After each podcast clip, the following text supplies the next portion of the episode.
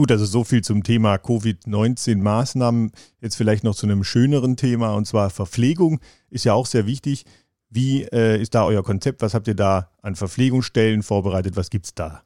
Äh, wir haben insgesamt vier Verpflegungsstellen, natürlich im Startzielbereich äh, auf den zwei Bergwertungen und am Beginn des letzten Anstieges in Rantein.